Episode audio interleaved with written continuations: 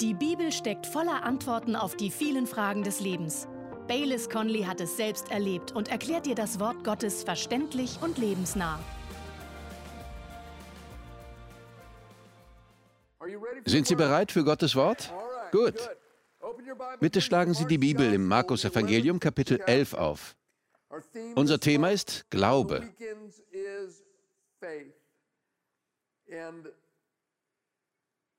Wir werden ganz grundlegend schauen, was Glaube eigentlich ist.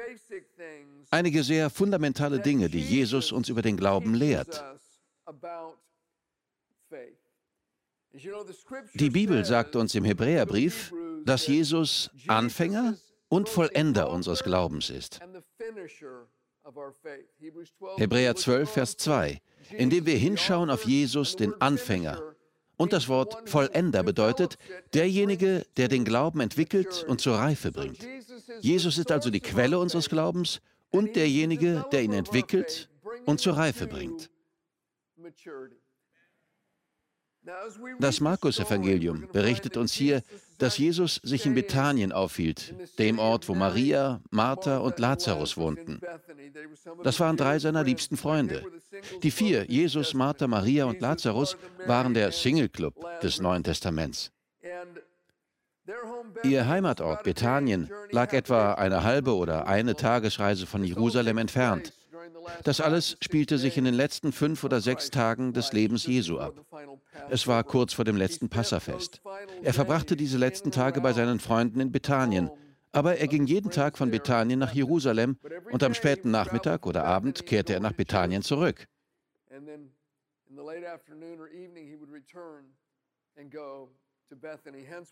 Wir steigen also in Vers 11 in die Geschichte ein. Dort heißt es, und er zog in Jerusalem ein, in den Tempel. Und als er über alles umhergeblickt hatte, ging er, da es schon spät an der Zeit war, mit den Zwölfen nach Bethanien hinaus.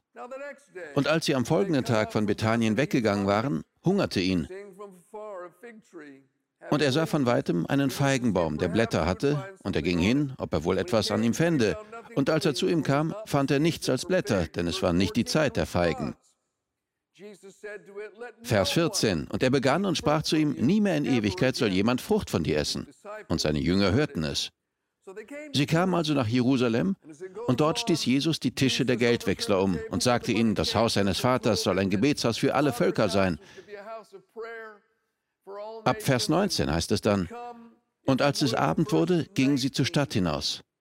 Und als sie früh morgens vorbeigingen, sahen sie den Feigenbaum verdorrt von den Wurzeln an. Und Petrus erinnerte sich und spricht zu ihm, Rabbi, siehe, der Feigenbaum, den du verflucht hast, ist verdorrt. Und Jesus antwortete und spricht zu ihnen, Habt Glauben an Gott. Wahrlich, ich sage euch, wer zu diesem Berg sagen wird, hebe dich empor und wirf dich ins Meer, und nicht zweifeln wird in seinem Herzen, sondern glauben, dass geschieht, was er sagt, dem wird es werden. Darum sage ich euch alles, um was ihr auch betet und bittet. Glaubt, dass ihr es empfangen habt, und es wird euch werden. Und wenn ihr steht und betet, so vergebt, wenn ihr etwas gegen jemand habt, damit auch euer Vater, der in den Himmeln ist, euch eure Übertretungen vergibt. Wenn ihr aber nicht vergebt, so wird euer Vater, der in den Himmeln ist, auch eure Übertretungen nicht vergeben. Jesus spricht mit dem Baum. Einige Zeit später bemerken die Jünger, dass er von den Wurzeln her vertrocknet ist. Und Jesus nutzt diese Gelegenheit, um ihnen Grundprinzipien des Glaubens zu vermitteln.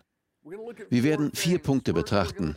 Erstens werden wir einen Blick auf etwas werfen, das grundlegend wichtig ist, wenn man Glauben verstehen will. Danach werden wir uns einige Prinzipien des Glaubens anschauen. Und dann schauen wir, was das große Hindernis des Glaubens ist. Als erstes lehrt uns Jesus etwas, das wir gleich von Anfang an wissen müssen. Wir brauchen Gottvertrauen. Oder, wie es in Vers 22 heißt, habt Glauben an Gott.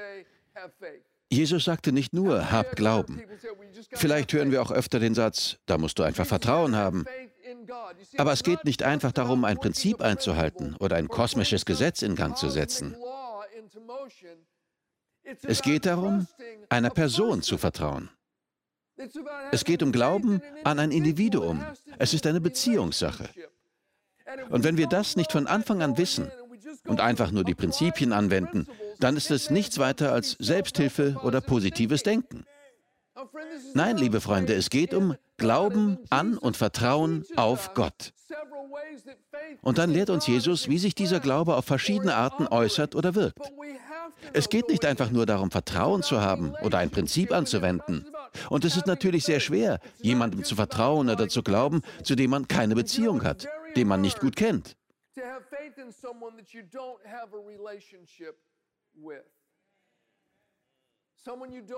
Stellen Sie sich vor, Onkel Walter stirbt und sein Notar nimmt zu Ihnen Kontakt auf und sagt, Ihr Onkel Walter hat Ihnen 100.000 Dollar hinterlassen. Aber die Sache ist etwas seltsam. Er hatte das Geld bar in seinem Haus, in einem Tresor, und er hat ausdrücklich festgelegt, dass Sie das Geld in bar erhalten sollen. Also überreicht der Notar Ihnen 100.000 Dollar Bargeld. Und Sie denken, das sollte ich schleunigst zur Bank bringen. Sie schreiben also einen Einzahlungsbeleg, aber dann fällt Ihnen ein, ich muss noch ein paar Dinge erledigen. Ich muss unbedingt noch in den Supermarkt und in den Baumarkt. Vielleicht finde ich ja jemanden, der das Geld für mich zur Bank bringt. Würden Sie das einem Fremden anvertrauen? Hey, ich habe hier Geld, es war ein unerwartetes Geschenk. Hier ist der Einzahlungsbeleg. Wie war nochmal Ihr Name? Könnten Sie mir den Gefallen tun? Würden Sie das machen? Nein. Und warum nicht? Man kann nicht jemandem vertrauen, den man eigentlich nicht kennt. Es geht um eine Beziehung. Das ist das fundamentale Prinzip des Glaubens. Glauben Sie Gott, Ihrem liebenden himmlischen Vater. Erinnern Sie sich an die Begebenheit in Matthäus 17. Die Jünger hatten versucht, bei einem Jungen einen bösen Geist auszutreiben, ohne Erfolg. Jesus hatte ihnen bereits Vollmacht über die bösen Geister gegeben, aber sie waren matt gesetzt. Sie wussten nicht, was los war. Der Vater des Jungen kam zu Jesus und sagte, ich habe deine Jünger um Hilfe gebeten, aber sie konnten es nicht. Kannst du etwas machen? Jesus trieb den bösen Geist aus dem Jungen aus. Als sie später unter sich waren, fragten seine Jünger ihn, warum konnten wir das nicht? Jesus antwortete, wegen eures Unglaubens. In anderen Übersetzungen heißt es, wegen eures Kleinglaubens. Er sagte, wenn ihr Glauben habt wie ein Senfkorn, so werdet ihr zu diesem Berg sagen, hebe dich weg von hier dorthin, und er wird sich hinwegheben. Und nichts wird euch unmöglich sein. Doch Jesus ergänzte, diese Art aber fährt nicht aus, außer durch Gebet und Fasten. Jesus sagte ausdrücklich, es ist eine Frage des Glaubens. Ihr konntet nichts bewirken, weil euer Glaube so klein ist. Doch diese Art böser Geister fährt nicht aus, außer durch Beten und Fasten. Liebe Freunde, Beten und Fasten sind Mittel, die uns gegeben sind, um Gottes Nähe zu suchen. Das ist der Zweck von Gebet und Fasten.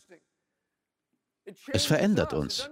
Es verändert nicht Gott und es ändert nicht seine Meinung, aber es verändert uns.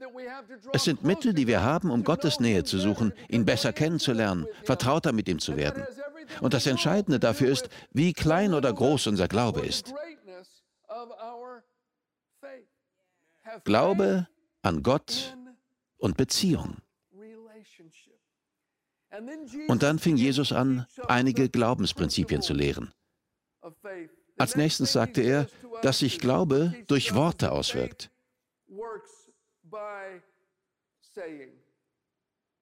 Er sprach den Feigenbaum an und sagte dann in Vers 23 zu seinen Jüngern, Wahrlich, ich sage euch, wer zu diesem Berg sagen wird, hebe dich empor und wirf dich ins Meer, und nicht zweifeln wird in seinem Herzen, sondern glauben, dass geschieht, was er sagt, dem wird es werden. Eine Art, unseren Glauben an Gott zu praktizieren, ist, die Kraft unserer Worte zu erkennen. Sprechen Sie das Problem an. Viele Menschen sprechen nicht selbst mit ihrem Berg, sondern bitten Gott, für sie mit dem Berg zu sprechen. Oder sie reden mit Gott und jedem, der zuhört, in epischer Breite darüber, wie groß ihr Berg ist. Ja, es ist in Ordnung, wenn Sie mit Gott darüber reden wollen, wie groß Ihr Berg ist. Aber wenn Sie damit fertig sind, müssen Sie sich umdrehen und Ihrem Berg sagen, wie groß Ihr Gott ist. Jesus sagte, sprecht, sprechen Sie. Ich spreche mit dem Berg. Sprechen Sie die Schwierigkeit direkt an. Jesus hat uns die Vollmacht dazu gegeben. Wir richten uns da nach Jesus, der zu dem Feigenbaum sprach. Das ist eine interessante Geschichte. Jesus und die Jünger waren in Bethanien auf dem Weg nach Jerusalem und in der Bibel heißt es, Jesus sah diesen Feigenbaum von weitem. Er ging hin, schaute zwischen dem Laub nach und fand nichts. Jesus sprach zu dem Baum und zwar so laut, dass die Jünger es hörten. Stellen Sie sich einmal die Jünger vor. Ich wusste, wir hätten frühstücken sollen. Da haben wir es mal wieder. Und plötzlich verflucht Jesus den Baum mit lauter Stimme. Er schreit den Baum an. Die Jünger schauen Jesus an, schauen einander an, schauen Jesus an, schauen den Baum an, schauen Jesus an und der geht schon wieder weiter auf dem Weg nach Jerusalem. Sicher schauen sie Jesus an, schauen den Baum an, schauen einander an und denken, was soll das denn? Jetzt spricht er schon mit Bäumen. Sie gehen also nach Jerusalem, schauen sich vielleicht noch einmal nach dem Baum um. Lauter grünes Laub. Alles in Ordnung. Jungs, keine Sorge, nichts passiert. Sie gehen nach Jerusalem und kommen nachmittags auf dem gleichen Weg nach Bethanien zurück. Sie kommen an dem Baum vorbei. Wenn sich etwas verändert hätte, hätten sie es gemerkt. Aber er hat immer noch sein grünes Laub. Ich bin noch da, Jungs. Das Gespräch war echt umsonst. Es ist nicht passiert, als Jesus gesprochen hat. Alles beim Alten. Mir geht's gut.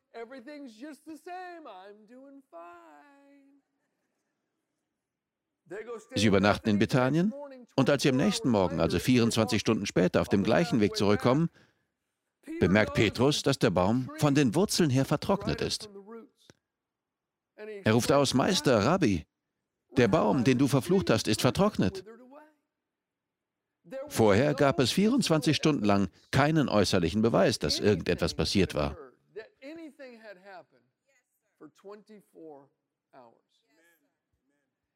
Ist Ihnen aufgefallen, dass Jesus nicht auf den Baum fixiert war?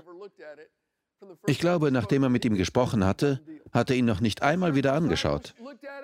Für ihn war die Sache besiegelt. Ganz bestimmt haben die Jünger am Abend auf dem Rückweg danach geschaut. Und am nächsten Tag wollten sie als erstes nach dem Baum schauen. Ich glaube, das hat Jesus nicht getan. Nachdem er zu dem Baum gesprochen hatte, ging er bestimmt nicht weg und sagte, ich hoffe, das funktioniert. Ich glaube, ich glaube, ich glaube, ich glaube. Nein, für ihn war die Sache besiegelt. Und er ging zur Tagesordnung über. Er ging in den Tempel in Jerusalem und kehrte dann zum Haus seiner Freunde zurück. Ihm war egal, ob äußerlich eine Veränderung zu erkennen war. Und es hatte keine äußerliche Veränderung stattgefunden. Es begann im Bereich des Unsichtbaren und wirkte dann in den Bereich des Sichtbaren hinein. Es begann bei den Wurzeln und arbeitete sich dahin vor, wo es physisch anzufassen und zu spüren war. Das ist eine große Lektion über Glauben für uns alle. In unserer Gemeinde gab es einen Mann, Bruder Mitchell. Ich mochte ihn sehr. Vor vielen Jahren kam er eines Tages nach dem Gottesdienst zu mir und sagte, Pastor, bitte beten Sie für mich. Ich habe gerade beim Arzt erfahren, dass ich Krebs habe. Ich fragte wirklich. Er antwortete ja und es ist ernst. Ich sagte, okay, beten wir. Das war im alten Gemeindezentrum und ich weiß noch, dass wir vorn auf dem Podium standen. Er schloss die Augen und wir beteten. Und bei Beten kam mir diese Geschichte in den Sinn. Also sprach ich so zu dem Krebs wie Jesus zu dem Baum. Ich hatte den Eindruck, dass ich das so machen sollte. Bruder Mitchell und ich hoben die Hände und beteten Gott an. Als unser Gebet nach zwei oder drei Minuten endete, bedankte er sich und umarmte mich. In den nächsten Wochen sah ich ihn immer mal in den Gottesdiensten, hatte aber keine Gelegenheit, mit ihm zu reden. Einen Monat später ergab sich schließlich die Möglichkeit. Ich fragte ihn, Bruder Mitchell, wie geht es Ihnen? Er antwortete, danke, gut, Pastor. Ich fragte, und was ist mit der Sache, für die wir gebetet haben? Und er sagte, oh, wissen Sie, nachdem wir gebetet hatten, habe ich es irgendwie ganz vergessen. Vor einigen Tagen war ich wieder beim Arzt, aber sie konnten keinen Krebs mehr feststellen. Er ist verschwunden. Ich weiß noch, als er sagte, ich habe es irgendwie vergessen, wie mir der Mund offen stehen blieb. Ich fragte, Sie hatten gerade herausgefunden, dass Sie Krebs haben und Sie haben es vergessen? Aber dann begriff ich, dass das ein reifer Ausdruck seines Glaubens war. Nachdem wir gebetet und Gottes Wort in Vollmacht ausgesprochen hatten, betrachtete er die Sache als erledigt. Sie beschäftigte ihn nicht ständig. Er glaubte einfach, dass Gott es gehört hatte und folgte in einfachem Glauben den Worten Jesu. Es war nicht unser Verdienst. Es geht um den Glauben an Gott. Gott ist der Handelnde, wenn wir zu dem Berg sprechen. Gott ist es, der Dinge geschehen lässt, wenn wir beten. Und wir glauben, dass wir es empfangen werden. Es geht um den Glauben an Gott. Jesus lehrt uns, dass dies Wege sind, unseren Glauben an Gott zum Ausdruck zu bringen. Er schenkt in Wirklichkeit das gewünschte Ergebnis. Hier ist kein sinnloses Prinzip oder keine sinnlose Kraft irgendwo da draußen am Werk. Es ist unser liebender himmlischer Vater.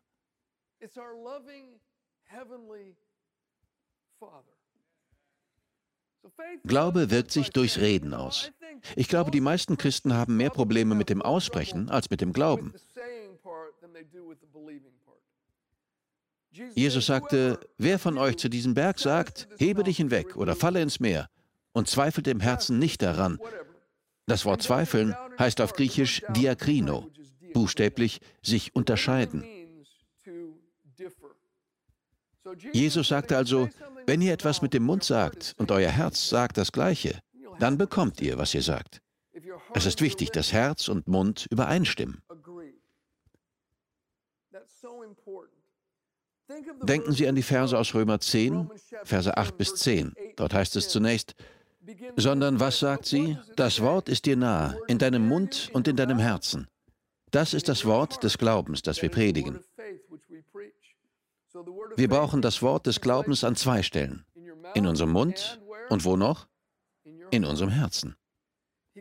Paulus schreibt, dass wenn du mit deinem Mund Jesus als Herrn bekennst und in deinem Herzen glaubst, dass Gott ihn aus den Toten auferweckt hat, du gerettet werden wirst. Denn mit dem Herzen wird geglaubt zur Gerechtigkeit und mit dem Mund wird bekannt zum Heil. Herz und Mund müssen zusammenkommen. Die Bibel sagt sogar, dass wir so gerettet werden. Das ist das Wichtigste, das Bedeutsamste, das im Leben eines Menschen geschehen kann. Er war verdorben durch die Sünde, auf dem Weg in eine Ewigkeit ohne Jesus, ohne Gott. Und dann glaubt er mit dem Herzen und bekennt mit dem Mund. Wenn Herz und Mund das Gleiche sagen, kommt plötzlich der Heilige Geist und verändert uns. Wir werden wiedergeboren. Wir steuern nicht mehr auf die Hölle zu, sondern auf eine Ewigkeit im Himmel. Unser ganzes Innere ändert sich. Die sündige Natur wird weggenommen. Das größte Wunder überhaupt geschieht, wenn Herz und Mund zusammenkommen. Warum halten wir es für so schwierig, dass sich ein irdischer Umstand ändert, wenn wir das gleiche Prinzip des Glaubens an Gott anwenden? Mit dem Herzen glauben wir, aber mit unseren Worten und Taten bestätigen wir es entweder oder wir zerreißen unseren Glauben. Herz und Lippen müssen zusammenkommen. Das dritte, das nächste Prinzip, das Jesus uns beibringt, ist, Glaube wirkt durch das Gebet. Es wirkt durch Worte, aber Glaube an Gott wirkt auch durch Gebet. Markus 11, Vers 24, darum sage ich euch alles, um was ihr auch betet und bittet. Glaubt, dass ihr es empfangen habt, und es wird euch werden. Mir gefällt die Übertragung der Amplified Bible. Glaubt, dass es euch gewährt wurde, und ihr werdet es erhalten. Wir müssen glauben, dass Gott die positive Antwort bereits auf den Weg gebracht hat, wenn wir beten. Interessant. Ich war als Teilnehmer bei einem Golfturnier. Jemand rief mich an und sagte, Bayless, meine Frau und ich müssen zu einer Benefizveranstaltung. Wir haben aber für das Golfturnier schon die drei Nächte im Hotel bezahlt. Zwei Tage Golf in Pebble Beach und Spanish Bay. Alles ist schon bezahlt, auch die Mahlzeiten. Aber wir haben gerade festgestellt, dass wir nicht teilnehmen können. Würdet ihr gerne für uns hinfahren? Es kostet euch nichts. Ich sagte, lass mich darüber beten. Okay.